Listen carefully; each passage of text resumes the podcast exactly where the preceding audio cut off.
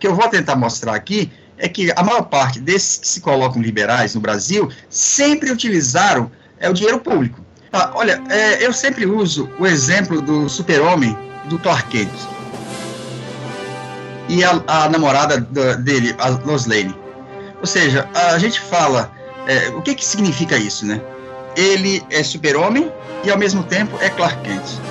A, a, a, namorada dele não conseguiu ainda ver a diferença, ou melhor, ver que a cara é o mesmo, é a mesma. É mais ou menos assim que a gente vê a, a sociedade é, que nós vivemos. Ou seja, você tem de um lado o agente privado que disputa o poder político, que vai gerenciar o público. E aí, lá dentro, ele vai, ele, ele se elege dizendo que vai resolver os problemas da, da, maioria da população. Mas ao chegar ao governo, aí ele faz exatamente um discurso é, liberal, como se fosse contra o Estado.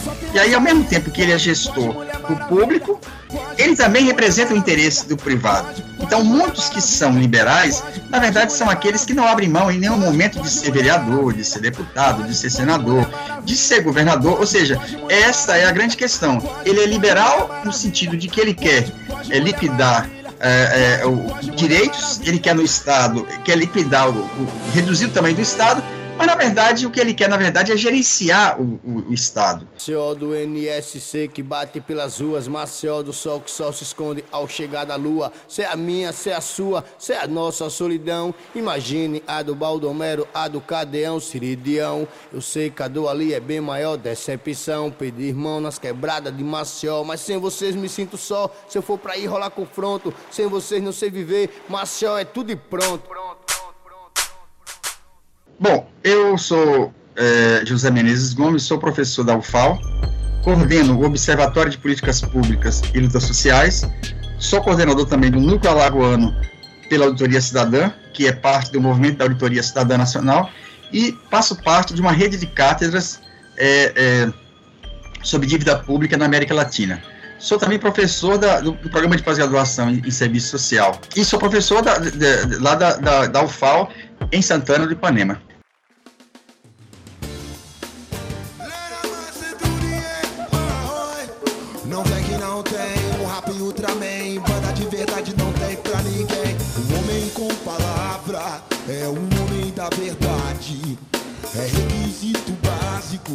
Pra personalidade.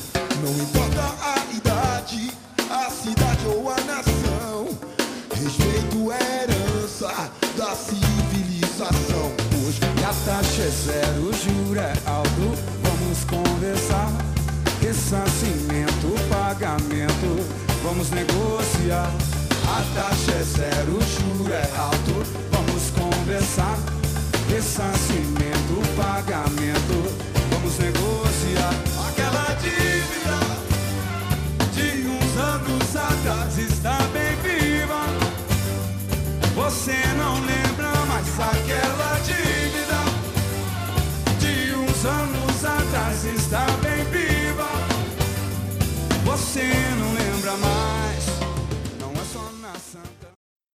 na, na, minha tese de doutorado, eu analisei justamente a, a introdução do, do, do, do, plano real no Brasil. O filme fala da história do plano real. Só isso. E, e uma coisa que eu pude observar é que justamente quando surge. Primeira coisa, nós tínhamos uma moeda que ninguém. não valia nada. E de repente a nossa moeda passou a valer mais que o dólar. A minha tese foi exatamente procurar mostrar qual foi a mágica que permitiu tudo isso. Bom, o Plano Real foi traduzido em, em 94, e em 95 nós tivemos a crise mexicana, em 97 a crise asiática, em 98 a crise russa. Então, toda vez que tinha essa crise, você elevava a, a, taxa de juros para evitar a fuga de capitais. Mas em 97, quando o Brasil é, recorreu ao FMI, ao Fundo Monetário Internacional, ele, assinando esse acordo, ele acabou é, tendo como condicionante o processo de privatização. Então, o processo de privatização que vai começar com, com, com Collor, vai ter em Itamar uma etapa, em Fernando Henrique ele tem o seu ápice. E é exatamente isso que vai se dar. O processo de, de privatização é uma exigência do FMI e do Banco Mundial. No final da década de 80, surge um discurso neoliberal com duras críticas ao Estado desenvolvimentista e com a propaganda feroz gabando as bondades do mercado. Um exemplo nesse sentido é o programa de privatizações das empresas públicas que, com diferentes ritmos, se impõe em todos os países latino-americanos. Não se trata de um Estado ausente, mas sim de um outro Estado submetido às exigências do mercado. Milton Santos. E é importante sabermos o que é FMI e o que é, é Banco Mundial. Apesar de ser instituições multilaterais ligadas à ONU, eles são sempre representados por banqueiros, seja no FMI, seja no Banco Mundial. Então, quando começa o processo de privatização, é exatamente quando o FMI recomenda tudo isso. E aí o que, é que nós tivemos? Nós tivemos justamente o processo em que foi primeiro privatizado o setor é, é, produtivo. Então, nós tivemos a siderurgia, todos os setores estratégicos que o, que o Estado brasileiro é, estava por trás.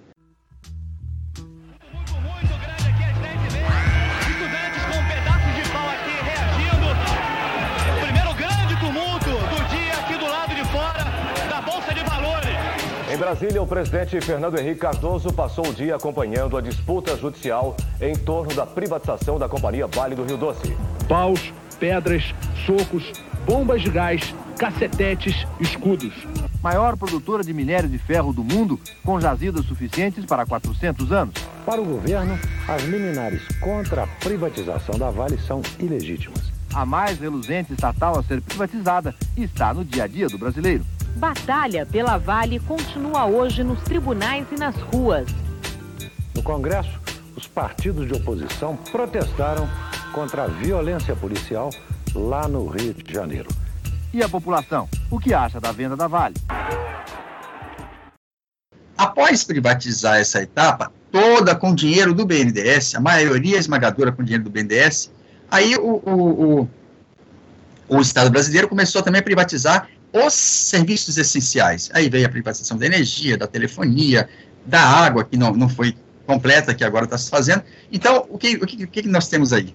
O que nós temos aí é que, em 97, aqui, aqui em Alagoas, nós tivemos nove meses de, dos, dos, servidores públicos sem receber. Juntou servidor público, é, é, militar e, e, e, os civis e foram para a Assembleia e lá eles fizeram uma grande manifestação e caiu o Suruagi. Pois bem, a queda de Suruagi foi aconteceu também em vários outros estados a coisas semelhantes. E o que, que vai acontecer? O que vai acontecer é que a União vai propor, então, uma renegociação de todas as dívidas que eram estaduais, passaram a ser federais, desde que fossem privatizadas todas as empresas estatais. Então, as empresas estatais é, estaduais, elas passam a ser privatizadas. Então, o que, que nós tivemos ali? Foi proposto 30 anos para pagar essa dívida, foi cobrada uma taxa de juros exorbitante, e aí nós tivemos o quê? A, a, a liquidação do, do, do, do Produban, a privatização da, da Telasa, a, a, privatização de todas as estatais. Então, a, a história das privatizações aqui, elas começam exatamente com a dívida. Porque qual era o objetivo? Era exatamente pagar a dívida. Bom, este processo, então, vai levar ao, ao, ao seguinte momento. Durante 20 anos, essa, essa dívida foi renegociada, só que 20 anos depois, aí começa exatamente o quê? Começa, ah, os estados reclamam que estão com calamidade financeira e exige uma nova, uma nova é, é, como é que eu diria, uma nova renegociação, que é a Lei Complementar 156. E, novamente, para resolver, para refinanciar a dívida, se exige novamente a, a, a, a como é que eu diria, se exige é, uma, uma nova etapa de privatização. Então, o Banco Mundial, o FMI, que são organismos internacionais, foram eles que estabeleceram a política de privatização da água no mundo inteiro. Não existe o estado de Alagoas dissociado. Não, todos os estados e todos os países acabaram seguindo a mesma lógica.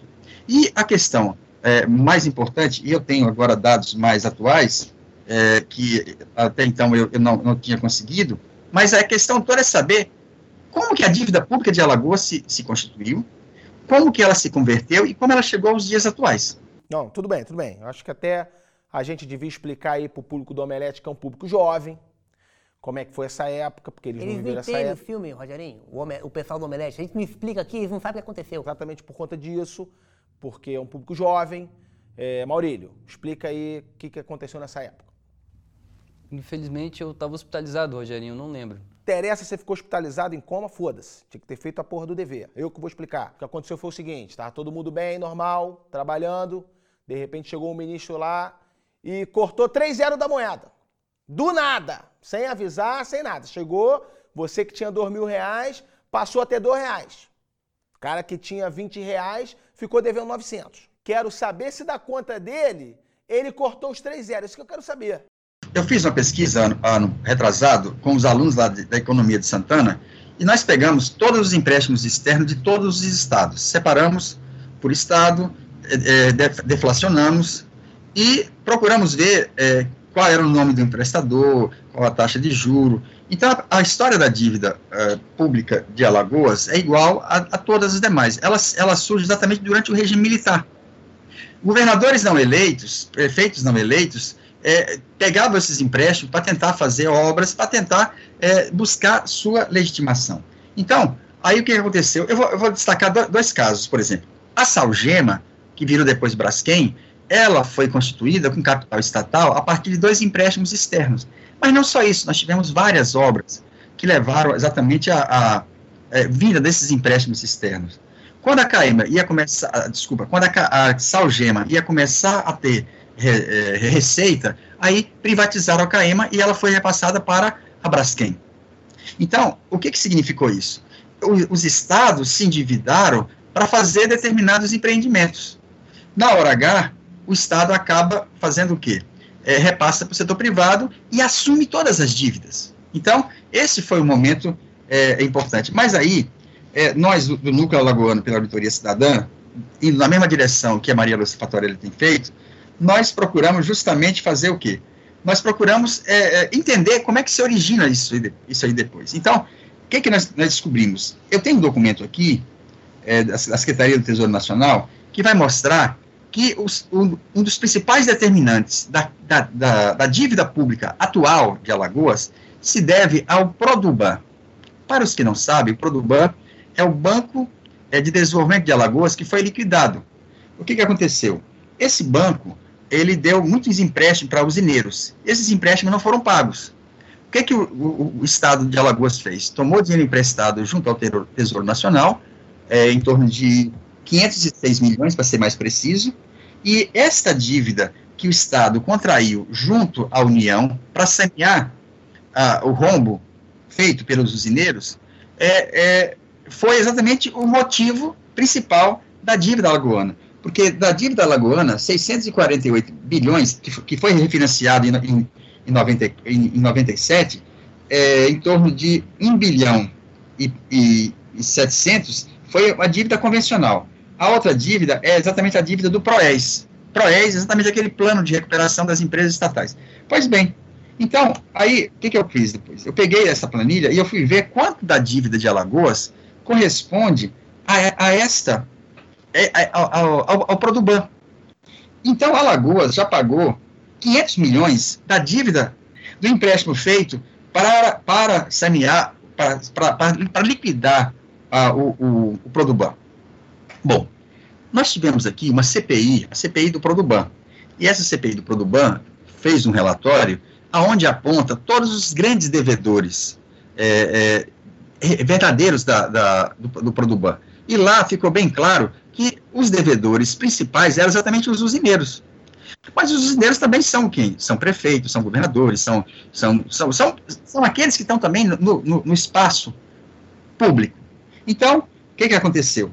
É, é, o Estado de Alagoas, ao, ao contrário, o que, que deveria ter sido feito? Se foi constatado que tomadores de empréstimos não pagaram, o que deveria ter sido feito pelos governadores da época era executar, era exigir daqueles que fizeram a, a dívida o seu ressarcimento, porque certamente é, isso nas regras bancárias você teria que ter uma liberação do empréstimo mediante uma garantia. Isso não foi feito. E esse relatório, quando ele, ele se encerrou, ele foi dito que não podia ser divulgado. Então, parte da dívida de Alagoas Eu, eu vou pegar aqui os dados mais atuais. Então, Alagoas já pagou 500 milhões da dívida só do Proes, que é o Produban. Só que os, a, o, o Proes tinha um saldo devedor da dívida de 2 bilhões 341 milhões. Agora, em 2016, essa dívida que foi federalizada, que, desculpa, que foi renegociada, nós pegamos aqui, da dívida que foi refinanciada da Lei 9496 6 bilhões e meio era de, a dívida convencional dessa lei. 2 bilhões 341 era referente ainda ao Produban. E aí que está, desta dívida nova, que foi, que foi renegociada, 35% ainda era do Produban. Então, isso aqui é muito importante, por quê? Porque vai mostrar exatamente que a, a, a dívida pública de Alagoas, seguindo o exemplo de todos os estados praticamente, fora exatamente multiplicada pelos desvios feitos pelos bancos, pelo banco, é, pelo Produban. Então, a população precisa saber perfeitamente disso. E o que eu estou colocando aqui são dados da Secretaria do Tesouro Nacional. Nós sempre trabalhando com documentos originais oferecidos é, pelos respectivos governos. Então, isso aqui é muito importante, porque o Estado de Alagoas, aí eu fiz outro levantamento há um tempo atrás, pegando toda a dívida. O Estado de Alagoas, em 98, tomou emprestado ao todo, isso com valores atualizados, porque o valor que eu estou tendo aqui, ele não foi ainda atualizado. Ele, esse valor seria de 2,3 bilhões em 2000, eh, em 98. Em 2014, Alagoas já tinha pago 7,3 bilhões e devia 10,5 bilhões. É, é, então, isso aí mostra exatamente o quê? Que o processo de renegociação da dívida, ele foi extremamente lesivo às unidades federativas. Quanto mais se pagou, mais se deve. Se pagou quase três vezes a, a dívida inicial e se deve quase quatro. Então, é, é exatamente para pagar essa dívida, o que, que o Estado faz? o Estado acaba com o concurso público, o Estado acaba com o reajuste dos servidores públicos, o Estado privatiza todas as funções que ele tinha, e aí, o que, que ele faz, na verdade? Ele fica tomando dinheiro emprestado, esse ano já emprestou quase, é, quase 1 bilhão e 200 para fazer novas obras, mas, no entanto, a energia foi privatizada, a água está para ser privatizada, os recursos da saúde são, não são como deveria ter sido, e aí o que, que você tem? O, durante todo esse período que se pagou dívida, como é que você faz? Você cria uma, você cria uma dívida social. Você cria exatamente o quê? O desmonte das políticas sociais. Hoje, dois terços dos professores de Alagoas não são efetivos, são professores é, de contrato. Hoje, grande parte dos trabalhadores que estão a essa hora lá na, na, no, no, no no HGE ou aonde estiver no combate ao Covid, a maior parte deles não são servidores públicos efetivos, são servidores que trabalham é, é, em regime de plantão, em OS e qualquer outras formas. Então, isso é uma coisa muito importante. Nesse momento, a gente está homenageando os profissionais que atuam na saúde, mas a gente não está fazendo a reivindicação que eu vou fazer aqui agora.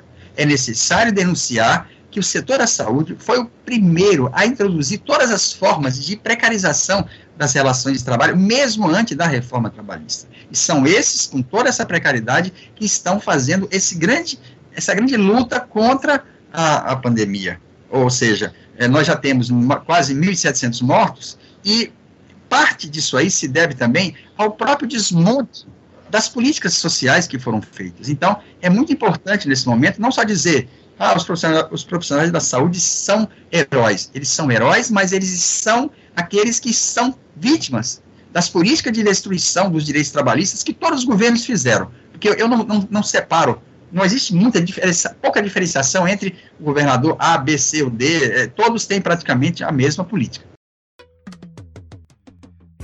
Eu fui batizado na capela do farol, matriz de Santa Rita,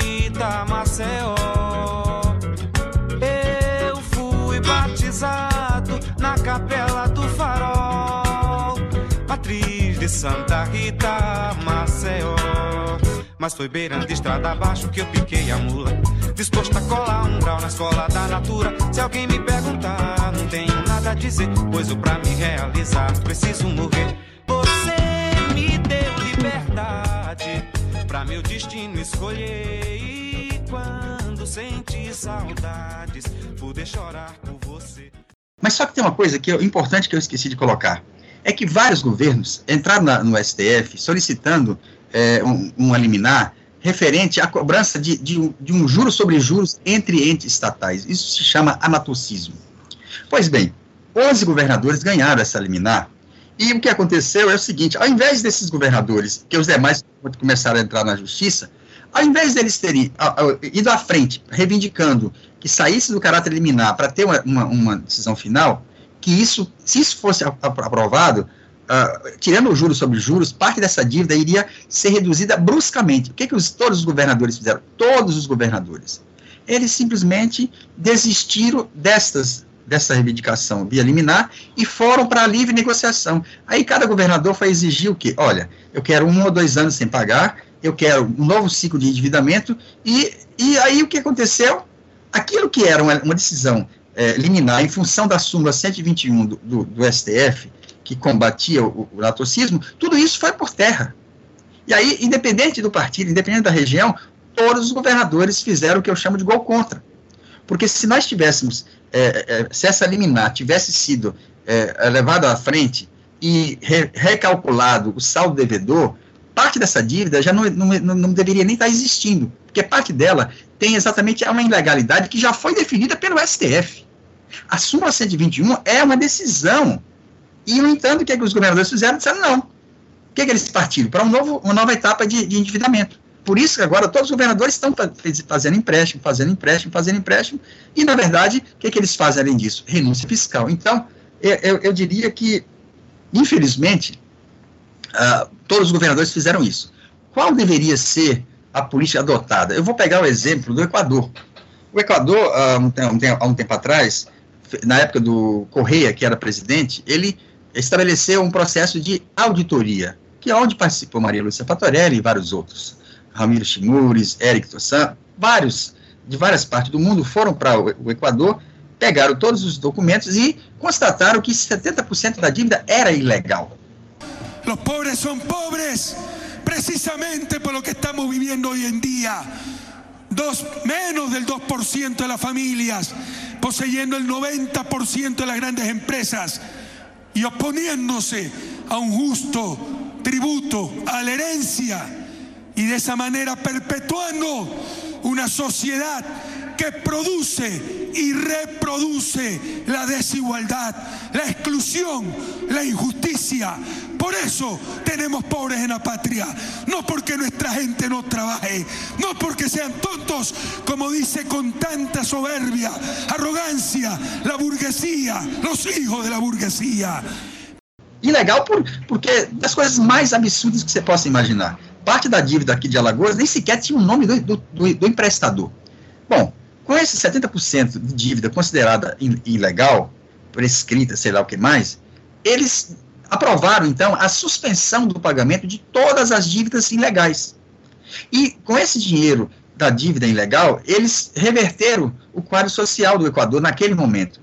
O que, que aconteceu? Houve uma, uma duplicação do investimento em saúde, em educação, em, em toda a infraestrutura social. Por quê? Você pega esse dinheiro e você repassa para quem compra título da dívida. Quem que compra? Os bancos. Então, esse dinheiro ele sai da economia e não gera mais nada. O que aconteceu no Equador naquele momento foi justamente o contrário.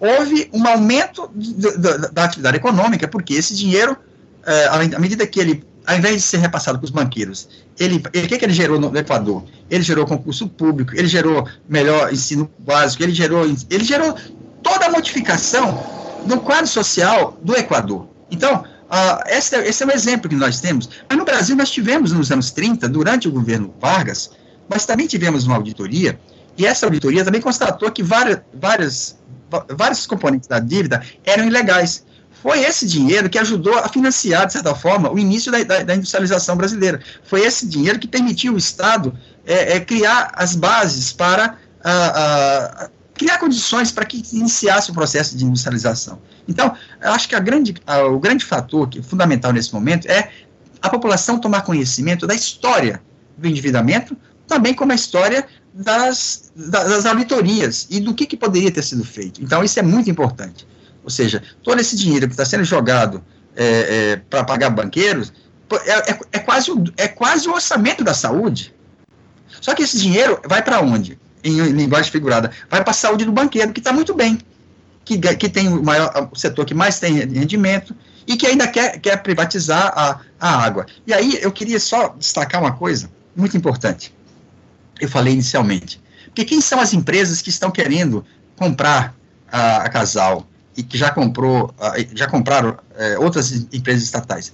São empresas ligadas às empreiteiras, ou são empresas ligadas a bancos, com nome disfarçado.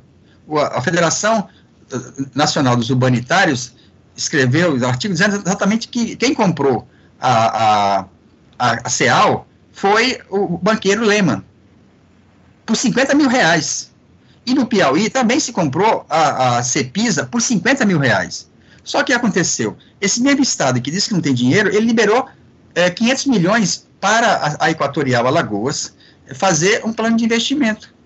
Ao mesmo tempo, liberou 600 milhões para a Cepisa, que foi privatizada. Então, essa é a, essa é a, é a grande, é, é, é o grande componente importante de ser destacado.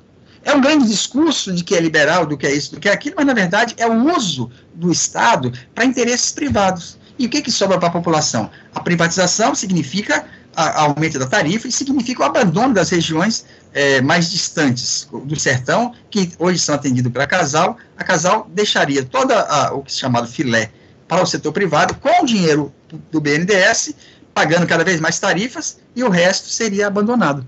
Ou seja, eles odeiam tanto o Estado, mas eles querem estar, seja no executivo, seja no legislativo, é, é, é, o, é objeto de desejo deles. Então, é, o que, que nós tivemos aqui? O que nós tivemos foi exatamente um processo em que ocorreu o quê? A privatização da CEAL. Primeira coisa que deveria ter sido feito, nós tínhamos dados que mostravam que grande parte da, da, da, da, da dívida da, da CEAL era de prefeituras e era de empresários, era de um monte de, de pessoas que não pagaram a, a água, que não pagavam a energia. Então, sem ter feito isso, o que, que eles fizeram? Eles simplesmente é, é, encobriram o rombo produzido por esse setor e houve uma subavaliação, porque esse é o grande problema das privatizações, isso aconteceu em todas as empresas estatais. A Vale do Rio Doce foi entregue por um valor irrisório.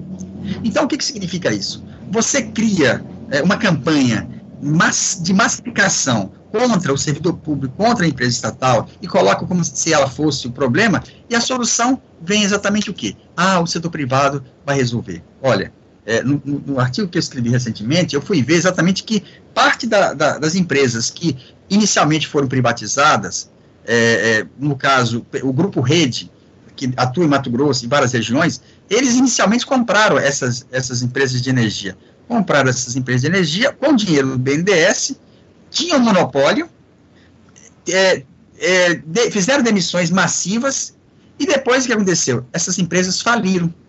Essas empresas faliram, e depois o que aconteceu? Aí veio a Energisa, que comprou. Então, as, as empresas estatais que foram privatizadas, na maior parte dos casos, elas entraram em colapso. Entraram em colapso, sofreram a, a intervenção da ANEL, e depois, quem veio como salvador? o BNDES, mais uma vez, repassou para o setor privado. Então, a, a, grande, a grande questão que está aqui colocada é que, é que em Alagoas a privatização já está mais avançada, porque na região de Arapiraca, são oito ou nove municípios, lá já é parceria por privada, lá já não é mais a, a estatal casal. Então, o que estão que tá, tentando fazer aqui agora? O que estão tentando fazer aqui agora é pega a região metropolitana, que é a que tem mais receita, que é a que é, aonde que é exatamente essa que gera a receita que permite a casal funcionar e atender com todas as dificuldades que se, se tem, evidentemente, porque o orçamento o, o orçamento para o setor de saneamento diminuiu não só na esfera federal como na esfera estadual e aí o que que você tem esse setor é repassado para o setor privado geralmente empresas ligadas a empreiteiras ou a bancos com dinheiro estatal subsidiado e aí o que que vai acontecer as regiões do, do sertão que grande parte é, depende da, da, das aposentadorias, das transferências de forma geral, essas prefeituras vão ficar mais empobrecidas ainda. E aí o que, que vai acontecer? A Casal é, continua estatal para esse setor, mas ela não tem mais o que se chama de subsídio cruzado, que é exatamente o quê? As regiões mais ricas financiam as regiões mais pobres. Com isso, as regiões mais ricas são entregues ao setor privado, com dinheiro estatal, e ao mesmo tempo é, é, é, o restante é abandonado. Então, o que vai acontecer é que não, nós vamos ter uma situação de agravamento do quadro social, porque a água não é apenas para combater o Covid, não é a primeira coisa que você faz, é lavar a mão com sabão. Mas o que, que acontece? Hoje, dado a, a, a política de não investimento no, no setor, nós já temos um, um, desabastecimento muito grande. O esgoto é outra coisa que não, não, não, não existe tratamento. E o que, que eles estão propondo? É que se houver a privatização, vai haver a universalização. Eles estão falando uma coisa que não tem o menor cabimento, mas, no entanto, sim, mas a, o, o, que, o que se constrói é uma narrativa de que o setor público é ineficiente e que, se ele é ineficiente, deve-se procurar aquilo que é eficiente. E o que, que para eles é eficiente? O setor privado. Então, cria-se uma idealização partindo do princípio de que o setor privado não tem como objetivo único o lucro, como se o setor privado, além do lucro, ele estivesse preocupado também em atender às demandas sociais. E isso é uma grande falácia. Por quê? Quem vai comprar são bancos, são empreiteiras ou ex-empreiteiras, ou nomes disfarçados. O que, que eles querem, na verdade? O que eles querem é atuar no setor que eles nunca atuaram. E isso é muito importante. Uma coisa é você ter a casal, que ali você tem uma equipe de 20, 30 anos, que está capacitada, que tem planejamento, que tem tudo. E de repente você pega parte desse pessoal, manda embora e traz um monte de gente, geralmente ligado a, a operadores de, de, mercado, que faz um processo de, de, de, liquidação, de terceirização, de tudo que você imaginar. E o que, que acontece? Nós estamos vivendo exatamente o drama do apagão. Então, a, a, a grande questão aí é exatamente essa, esse fetiche. Não é só em A honra é coisa muito séria em qualquer região. Aquele safado me deve, deve pro feijão também. Deve, deve. E ainda por cima pensa que tá tudo bem, não tá? A taxa é zero, o juro é alto, vamos compensar. Vem! Ressarcimento, pagamento vamos negociar. A taxa é zero, o juro é alto, vamos conversar. Ressarcimento, pagamento,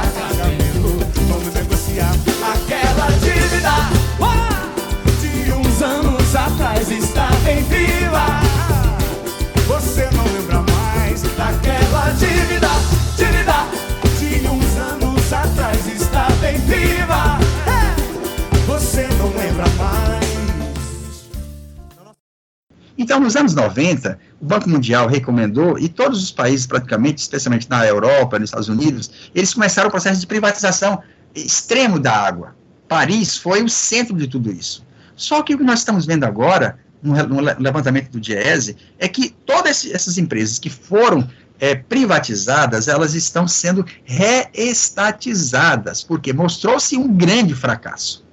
A água ficou cada vez pior, as tarifas cada vez mais elevadas e a, a ideia da propaganda da universalização não se, não se concretizou. Por quê? O setor privado, o que ele quer, na verdade, é, é o filé. O que ele quer é onde tem a maior parte da população com a maior renda. O restante, ele vai deixar abandonado. E aí o que vai acontecer? Não vai ter mais o dinheiro do subsídio cruzado para poder permitir as cidades mais distante, a cidade do sertão, teria acesso à água. Então, é uma grande falácia, uma, grande, é uma narrativa onde se de, tenta desconstruir a eficiência do, do, das estatais e mostrar uma suposta eficiência de alguém que nunca atuou no setor. Porque isso é muito importante. São banqueiros que nunca atuaram no setor. Então, quem é, quem é que pode ter a, a maior capacidade de, de, de gerenciamento da, da do setor de água e energia é quem já tem uma tradição nisso, é quem tem, sei lá quanto tempo de, de, de, de exercício dessa atividade. Então, é, essa é a falácia mais terrível, por quê? E na, e na verdade é o seguinte, na hora que acontece qualquer problema, eles pegam e devolvem a empresa. Isso aconteceu em Mato Grosso. Ah, foi privatizada, faliu e eles entregaram, e aí ficou sem nada. Porque o que vai acontecer é o seguinte, se tiver algum contratempo aí, a, a, a empresa é, é, devolve, e aí é que está. De onde é que o Estado vai tirar? Porque eles estão querendo vender, se não me engano, por, por 12, 12 ou 15 milhões. Estão querendo vender a Casal por 12 ou 15 milhões, não lembro exatamente. Mas espera aí, como é que pode você querer vender uma, uma empresa é, de tamanha importância é, por um valor tão irrisório? Mas na, na questão não é só essa. O que está colocado aqui é o seguinte: por que é que querem trazer o setor privado para atuar na água se quem vai financiar é o setor público? É esta coisa que é muito importante. A, a, a, narrativa que se construiu, ela foi, ela que permitiu exatamente essa ilusão, porque a população acaba acreditando que se privatizar vai resolver. E nós sabemos perfeitamente que a privatização não resolveu em nenhum momento a, nenhum problema nosso. Ao contrário, o que vai acontecer é justamente o que já aconteceu na Europa. E o que imagina a cidade de Paris foi, foi a primeira a privatizar e foi a primeira a reestatizar. Então, nós temos que aprender com a experiência histórica. Na Bolívia, eles fizeram a privatização da água em Cochabamba e durante seis meses os, a população de Cochabamba fez, eh, realizou passeata todos os dias. Este fue el detonante principal. Para que no solo citadinos, sino también campesinos de los valles de esta región se unieran militantemente para salir a las calles y hacer frente a este nuevo atropello. La entrega del agua de los cochabambinos a manos del consorcio extranjero Bechtel, que valiéndose de manipulaciones y de complicidades sospechosas de los gobernantes, logró camuflarse en una empresa denominada Aguas del Tunari, cuyos administradores extranjeros iniciaron su actitud mercantilista, subiendo las tarifas del agua para consumo humano entre el 30 y 300%.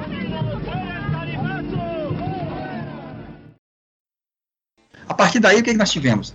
Nós tivemos uma mobilização tão grande que levou a, a, a, uma, a uma Constituição, a uma mudança na Constituição. Na Constituição da Bolívia, a água é colocada como um direito humano fundamental. Ou seja, a água é algo que não pode ser privatizado e nem mercantilizado. Essa mesma coisa aconteceu agora recentemente no Uruguai. A, a, a resposta da, da, da, população foi exatamente um movimento que levou também a colocar na Constituição que a água é um bem, é um direito humano. Por quê? Porque ela é tudo aquilo que nós já sabemos. Então, a, tomar conhecimento do que já aconteceu é fundamental para que a gente não entre num processo quando os que já entraram estão saindo. Manaus está com 20 anos já. E Manaus, é, a, a, a, capital, acabou privatizando, e o que, que aconteceu? O, o, a proposta da universalização não se deu. Nada praticamente mudou. Nada praticamente mudou. A única coisa que mudou foi a cobrança cada vez maior de tarifa. Ou seja, a população de Manaus, é, depois de 20 anos, ela não tem nenhum nada a comemorar, porque eles estão pagando cada vez mais caro, estão tendo água de pior qualidade, e os municípios mais distantes ficaram sem o subsídio cruzado, ficaram sem a, essa coisa que eu acho importante, que é justamente as regiões mais, mais é, ricas financiarem as regiões mais pobres. E, mas mesmo assim, Manaus teve um índice de mortes, o Covid, que, eu, que foi tão grande, que eu, eu, fiquei, eu cheguei até a imaginar que possa talvez ter relação com a dificuldade da, da, da, do acesso à água e da qualidade da água. Então, Manaus é um exemplo perfeito de que privatizar a água não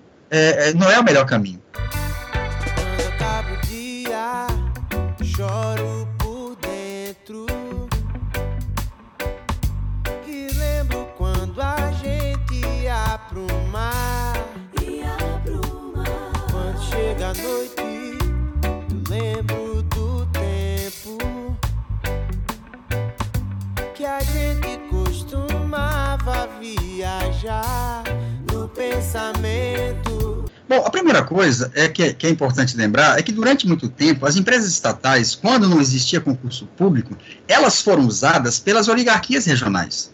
Ali era colocado pessoas que não tinham nenhum compromisso com o interesse público.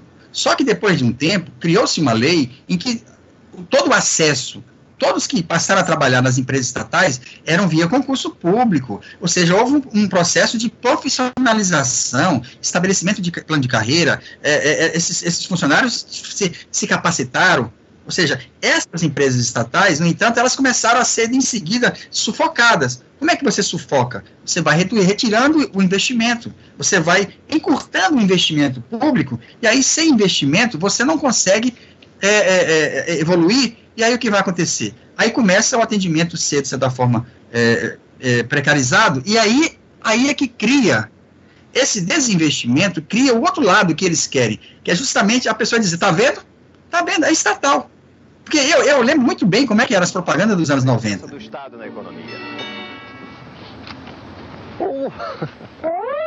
Só que o Estado engordou muito em áreas não prioritárias para você, cidadão.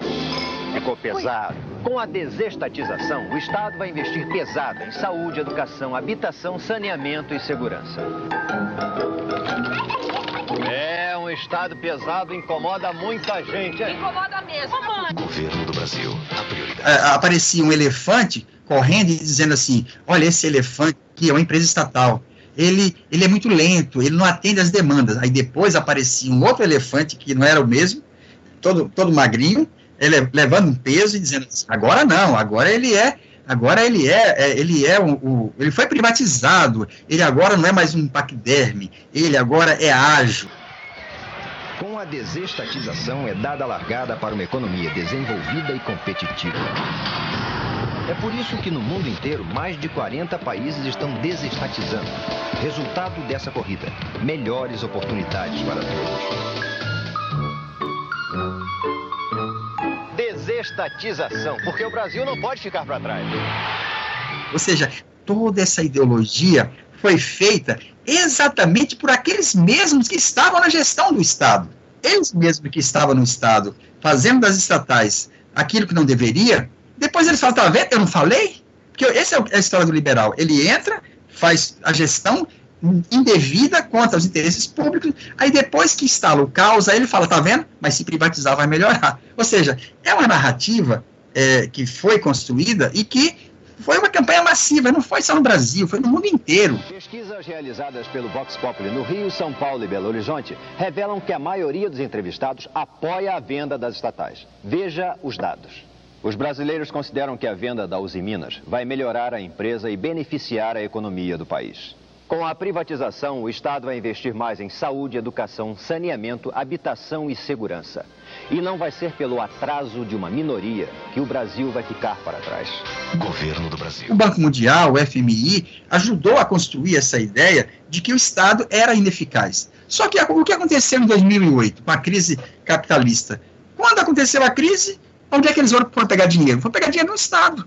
Os países, os principais países do mundo gastaram quase, quase 19 trilhões de dólares para salvar as grandes empresas. Então, é, a história econômica é muito importante porque é é onde a gente vai exatamente recompor, é, desfazer essa, essa, essa narrativa construída pela burguesia e pelo sistema da dívida. Porque, na verdade, os banqueiros é que determinaram essa ideologia. E as, as, as redes de TV, na sua maioria, elas vão exatamente nessa direção, porque elas fazem parte desses grupos econômicos.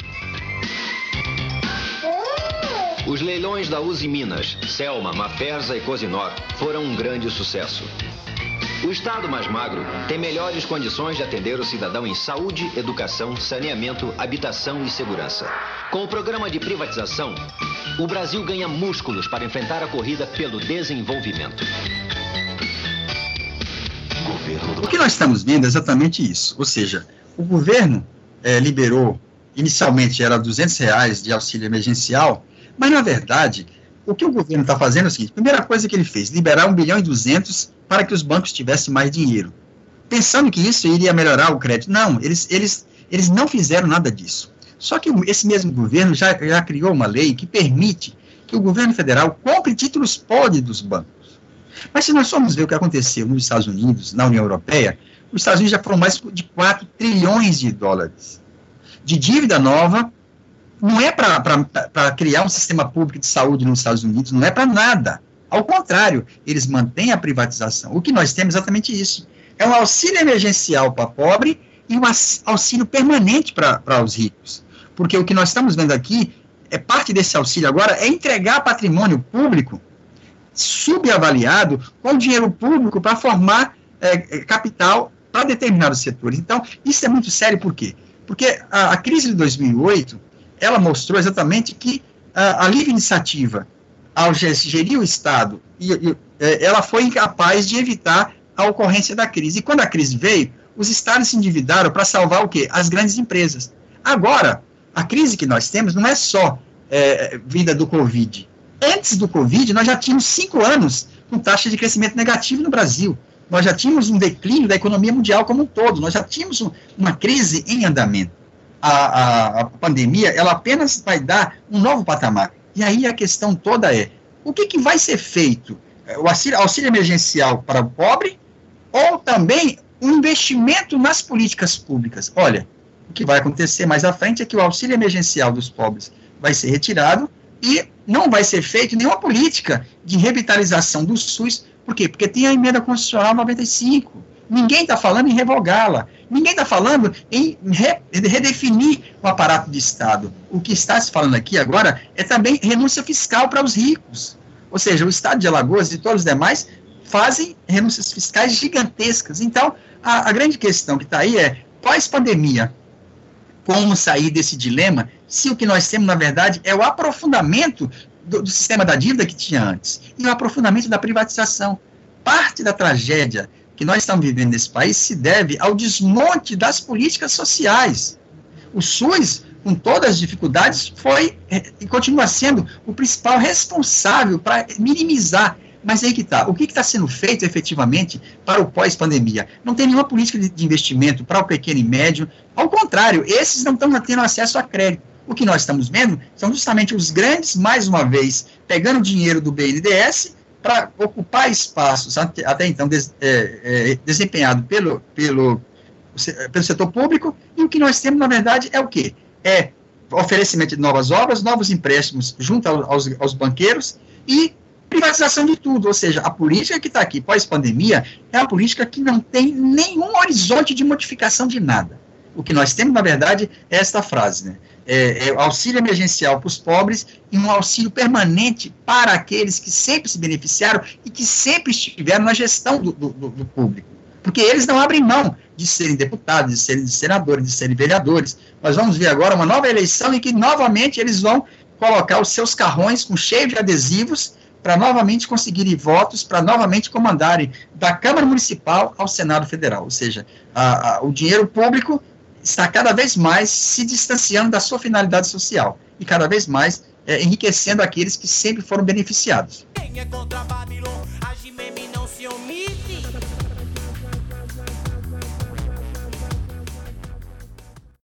Eu tenho um canal é, no, no YouTube que se chama Observatório FAO. Esse canal é onde eu estou postando entrevistas, palestras minhas, é, de Maria Lúcia e vários outros. Além disso, nós temos uma página da Auditoria Cidadã Nacional, é só procurar Auditoria Cidadã da Dívida no Face e no YouTube. E é muito importante que todos se inscrevam lá, porque ali nós todos vão ter acesso a todas as, as pesquisas que nós estamos fazendo, todos os vídeos.